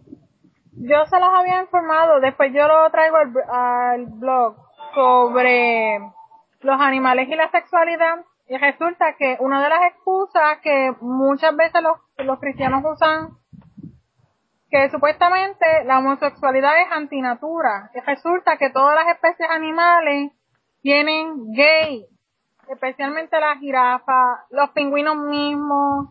Bueno, adopta el chavo, sinceramente, especialmente en los tiempos de sequía. Eh, es una, es básicamente amor. Y hasta los mismos delfines, que son la única especie animal, aparte, creo que los chimpancés y nosotros los hombres, que tienen sexo por placer. Y hasta los mismos delfines, hay delfines gay. O sea, podemos descartar esa idea de que el- la homosexualidad es antinatura a lo, a esta creyentes de que todavía la homosexualidad es una opción.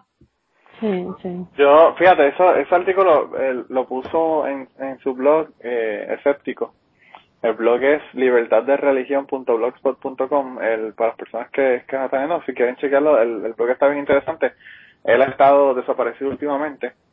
La, Yo no última sé vez que, la última vez que escribió fue el 27 de, de julio. Pero, pero ahí tiene un montón de artículos que están bien interesantes y ese artículo a mí me parece bien interesante cuando tú, cuando tú lo enviaste, lo que pasa es que lo enviaste hace como una hora y, y lo leí Sí. y no iba a discutirlo, no iba a discutirlo mucho, pero, pero es bien interesante porque todos los animales tienen eso. Hay, hay incluso estaba diciendo, eh, habían animales que solamente parte, o sea, un cierto porcentaje de algunas especies tienen sexo exclusivamente eh, con miembros del mismo, del mismo sexo y no con miembros del sexo opuesto, que a mí me parece bien interesante porque no solamente sino que, que lo hacen en algunos momentos de su vida, eh, sino que además de eso, pues hay, hay un grupo, un porcentaje de esos grupos de animales que, que lo hacen todo el tiempo, durante toda su vida. Sí, Pero, ya, son interesa- 1500 especies ya. Sí. Eh, algo eh, eh, que quería eh, añadir ahí es que el, el otro lado de la moneda, la otra cara de la moneda de, de, ese, de eso, de sobre si es natural o no lo es, es que vamos a suponer por un momento de que no lo sea, que no sea natural.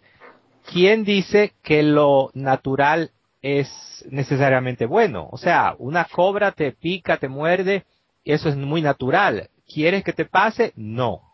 Por otro lado, eh, cuántas cosas que no son naturales hacemos en la vida, como montarse en un avión, manejar un carro, nada de eso es natural y todo eso son cosas. y ser monógamos.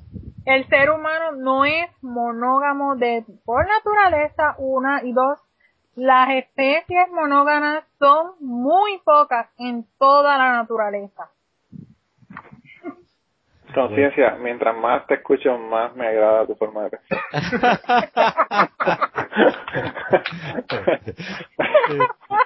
De verdad que es muy interesante lo que estás planteando. o sea, que realmente lo que, tú, lo que tú estás planteando básicamente es que las personas que que las religiones que permiten la poligamia son superiores a la, al cristianismo, por ejemplo. Eso es lo que tú estás queriendo decir. Los mormones sabían mucho eso y son salieron de los más que sabían del cristianismo.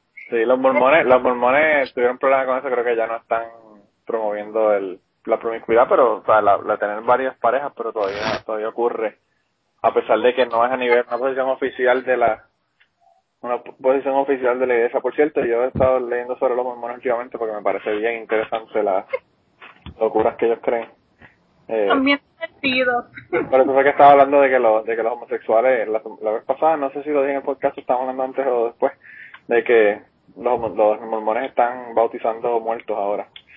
Eh, las personas que, que han muerto, que no han sido bautizados como mormones, ponen a otra persona en su lugar y lo bautizan, eh, como que a nombre de esa persona, porque las personas que, que no han sido bautizados no pueden ir al cielo según los mormones y entonces ellos están bautizando a todo el mundo y, y tienen una, una cantidad de mormones increíble que están aumentando de es una de las iglesias que en Estados Unidos que está aumentando de, de miembros eh, y que la manera que está aumentando de miembros es bautizando a gente que ya se murieron.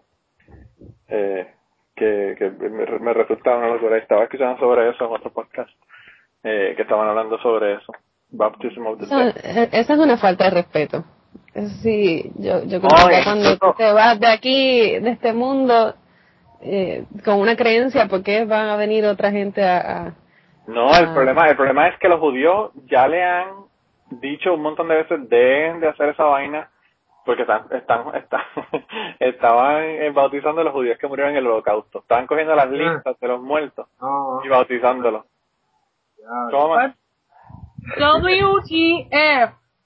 ¿Qué entonces- cara? Y entonces, pues imagínate, con toda esa cantidad de gente que tienen para bautizar, tú sabes, eso le, tienen un montón de gente, y entonces los judíos, la, la iglesia de judía, dijo, mira, dejen la vaina esa porque no, esta gente son judíos.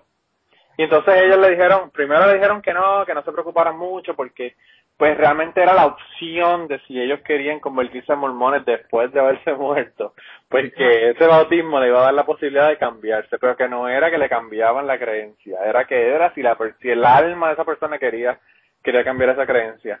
Y entonces eh, ya hace ocho o nueve años le dijeron definitivamente la iglesia de los santos de los últimos días dijo que definitivamente que ya no iban a bautizar más judíos, que tenían que ser personas con su consentimiento, de esa, de la familia, whatever, que no, que, que tenían que, que no iban a coger listas así a, random. O sea, imagínate que cojan una lista de los muertos en la guerra civil de los Estados Unidos y empiezan a bautizarlo, una cosa así, que ellos no iban a hacer eso, que tenía que ser una persona que haya conocido a esa persona que haga la petición. Pero sin embargo, ellos eh, en el 2008, poco antes de que Obama, eh, las elecciones en las que Obama ganó, eh, ellos cogieron a y bautizaron a la mamá, la mamá de Obama. Eh, y, salió a la luz pública de que habían bautizado a la mamá de Obama, a pesar de que ellos habían dicho que ya no iban a bautizar gente que no estaban eh, metidas, metidas en el en la ¿sabes? que no que no fueran personas que ellos conocieran yo no sé si Obama hizo algún comentario en cuanto a eso no pero pues la, hasta la mamá de Obama ahora es ahora es mormona eh, pues, de que se murió es una locura total. Pero o sea nosotros hablamos de las locuras de los mormones pero creer que una mujer se preñó de un espíritu y tuvo un hijo y pues eso son bastante locas las ideas también. Lo que pasa es que estamos acostumbrados a ellas. Manolo, ¿tú no has visto lo que yo publiqué sobre el feliz día de la blasfemia que tiene una imagencita que dice Mary was a virgin. If you don't count? Y no, sí, lo vi, Me- te quedó brutal. Me imagino la cantidad de gente que deben estar ofendidos por eso que pusiste. Yo quiero esa t-shirt, hablando claro. Me imagino que en, en, en, en la universidad y eso va a haber mucha gente bien, bien este, contenta con que tú tengas esa t-shirt puesta. Mira, pues nada, ¿algún otro comentario? Para terminarlo aquí si no, si no tenemos nada más que decir. Nadie más va a hablar nada. Ni siquiera. Yo creo que Agustín, yo creo que Agustín se durmió. Yo estoy aquí. Él está, él está disfrutando en cuerpo. Agustín, Agustín va a hacer debut y despedida. Ahora cómo están, bye bye piojito. Este, en primer lugar quiero anunciar que estoy enfermito, de, de malita de la salud. Bendito. Tengo, tengo catarro, estoy aquí. Ah, estás con las Nike, te tomaste las Nike en vez de las Dayquil. Estoy, estoy en ese y por eso es que no he estado encendido hoy. Mira, pero, pero dinos qué es lo que tiene para, para, para orar por ti, para que te metas. Lle- Llevo dos días que me ha dado una, un catarro, una monga que, pero le estoy dando, estoy combatiendo ahí, hay una lucha ahí chévere. Pues yo creo que esa es floridiana porque yo estuve por allá y se me pegó un catarro nice de allá de la Florida. Sí. Pues uno de los dos va a salir del closet, o el catarro o yo. Ay, Pero mira, este, a comentar así rapidito eh, en cuanto a lo discutido en- en, eh, sobre lo que mencionaba Anacaona eh, con la cuestión de la eh, Durca, es el nombre, yo ese nombre Sí, Burka. Burka, Burka, Rocío Durca. Burka, Este. Ajá. Pues eh, lo único así que me ha venido mucho a la mente es con el video que está posteado en el, en el blog de Sam Harris cuando hacen la comparación de, de el extremo de irse este, a usar las burkas a, eh, versus irse para el otro lado y, y, y auspiciar, qué sé yo, la pornografía en, en exceso. Tú sabes que ahí uno tiene la, la, la visión más o menos de, de los dos polos Los extremos, sí. los extremos de, de- de a lo que puede llegar la, la forma de uno, de uno pensar. Este, en cuanto a lo de eh, el ateísmo y, y la homosexualidad, pues, este, yo escuché una vez a alguien decir que la depresión era la causa de la falta de expresión, queriendo decir con eso que, eh, sin, ¿cómo se dice? si no sale del closet vas a explotar. Este, la, y, y, el, y, el, y, el que nos re, y el que nos reprimamos es parte de lo que tiene el, el, el planeta como está hoy día. Este, hay mucha represión en, en cuanto al tema que estamos discutiendo hoy, pero también hay mucha represión de otras maneras y formas y, y son las cosas que, que, que, que auspician estos grandes poderosos como eh, las religiones y, y los que están arriba ahora mismo. Pero eso era lo que quería traer a colación, no sé si me entendieron o hace sentido lo que estoy diciendo, pero... Sí, perfecto, sí. Sí. Yo pienso que sí, que que la represión trae un montón de, de problemas. Incluso lo mencionamos en cuanto a lo de la cuestión de los sacerdotes. Hasta qué punto. Claro. Yo, yo desde que estudié en el colegio católico y tuvimos eh, bastantes eh, episodios de abuso físico de las monjas, yo pienso que la cuestión de falta de sexo le tiene que afectar terriblemente a las monjas y por eso es que sacan la energía de esa manera, metiéndole bofetas a, a los estudiantes, poniéndolos a, dándole físicamente.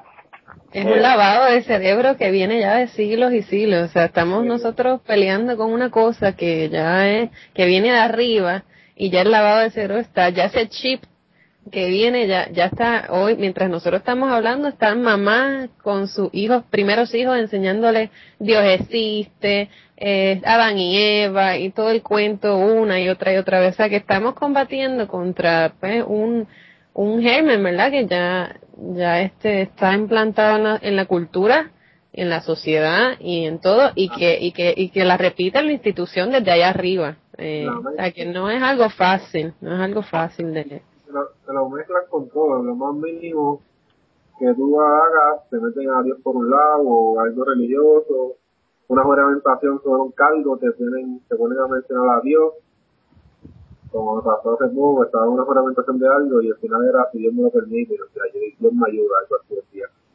al final. Claro, y el mejor aliado en realidad es el gobierno. El único aliado que puede tener los ateos es el gobierno con la separación de iglesia y Estado. Y por eso es que nos unimos con los homosexuales en esas luchas de derechos civiles para mantener eh, nuestro derecho en la sociedad. No, no descartar, sino, o sea, no, no, no tratar de, de imponernos para que se limiten las religiones, sino que se nos permita dentro de una democracia nosotros también creer en lo que en, lo que nosotros creemos, que es no creer. Yo pienso que a pesar de que, de que nosotros a veces pensamos que somos los únicos y que estamos bien chavados en cuanto a la cuestión de, pues de, de como tú dices, que la gente sigue educándose a nivel, de nivel religioso y a nivel de, de creer en todas estas basofias que cree la religión. Eh, a pesar de eso, yo pienso que nosotros estamos avanzando en el proceso porque, pues mira, o la semana pasada finalmente se hizo el primer tratamiento de, de- en Estados Unidos de con células madres para una, un muchacho que tuvo un accidente y, y quedó parapléjico. Que pues eso hace 10 años atrás eso hubiese sido un escándalo y pues ya realmente Oh, sí. nada, ya no, pues no, hubo- yo no lo vi ni en las noticias, me enteré casi por, por, por casualidad que me enteré de que, de que había salido la noticia de que había ocurrido eso y en otra, en otro momento eso hubiese sido un escándalo y lo mismo con la cuestión por ejemplo del aborto que todavía siguen peleando con el asunto pero pues no es, no es tan grave como era cuando el, cuando eh, comenzó el, el asunto de la cuestión del aborto y yo pienso que pues lo que tenemos que tener es una cuestión de tiempo, es una cuestión de, de seguir como seguimos nosotros hablando sobre el tema, siendo abiertos sobre el tema y demostrándole al mundo que no somos gente anormales ni que somos extraños a- ni diferentes a como, como son ellos, que todos somos Claro. iguales, lo que pasa es que pues tenemos una forma de pensar de manera diferente. Claro. ¿Alguna otra cosa? Si no, terminamos aquí. Ya, entre lo del aborto. Es que me acordó a que yo estaba estudiando esta semana en biología sobre el síndrome de Tay. Tay-Sachs es una enfermedad que le da a, a no todos los, a varias personas, pero especialmente a los judíos askenazis, siempre y cuando tenga, sean portadores de este virus, tienen que ser recesivos. Y estos niños que nacen con el síndrome de Tay, Tay-Sachs no duran más de cinco años. y a las mujeres que se les informa que tiene un hijo en el vientre con esto, se les sugiere el aborto. Porque es el colmo, porque vamos a pensarlo así, ¿para qué tú vas a tener un hijo en el mundo si no sabes si a los próximos minutos, mañana, la semana que viene o lo que sea, va a morir. Entonces estás gastando dinero en un niño que nunca, nunca va, va a ver más allá de su sexto grado, su cuarto año. Y esa es una de mis razones por ponerlo así con el aborto. A veces hay niños que no van a poder nacer como deben y si van a morir, sea, es bastante triste, bastante doloroso ver un hijo morir y más cuando te lo anuncian. Una crónica de muerte anunciada. Yo pienso que, De verdad que pues. yo pienso no que eso podría ser un tema de los de los dos podcasts, porque de verdad que el tema está bien interesante. Y tenemos otras aplicaciones también a otros niveles. Terminamos, se acabó el asunto y lo dejamos aquí entonces el podcast. Seguro. Está bien. Bueno, pues nada, eh, hasta el próximo. El próximo va a ser en dos semanas y va a ser sobre budismo y ateísmo. Así que nos vemos en el próximo podcast. Bye. Saludos.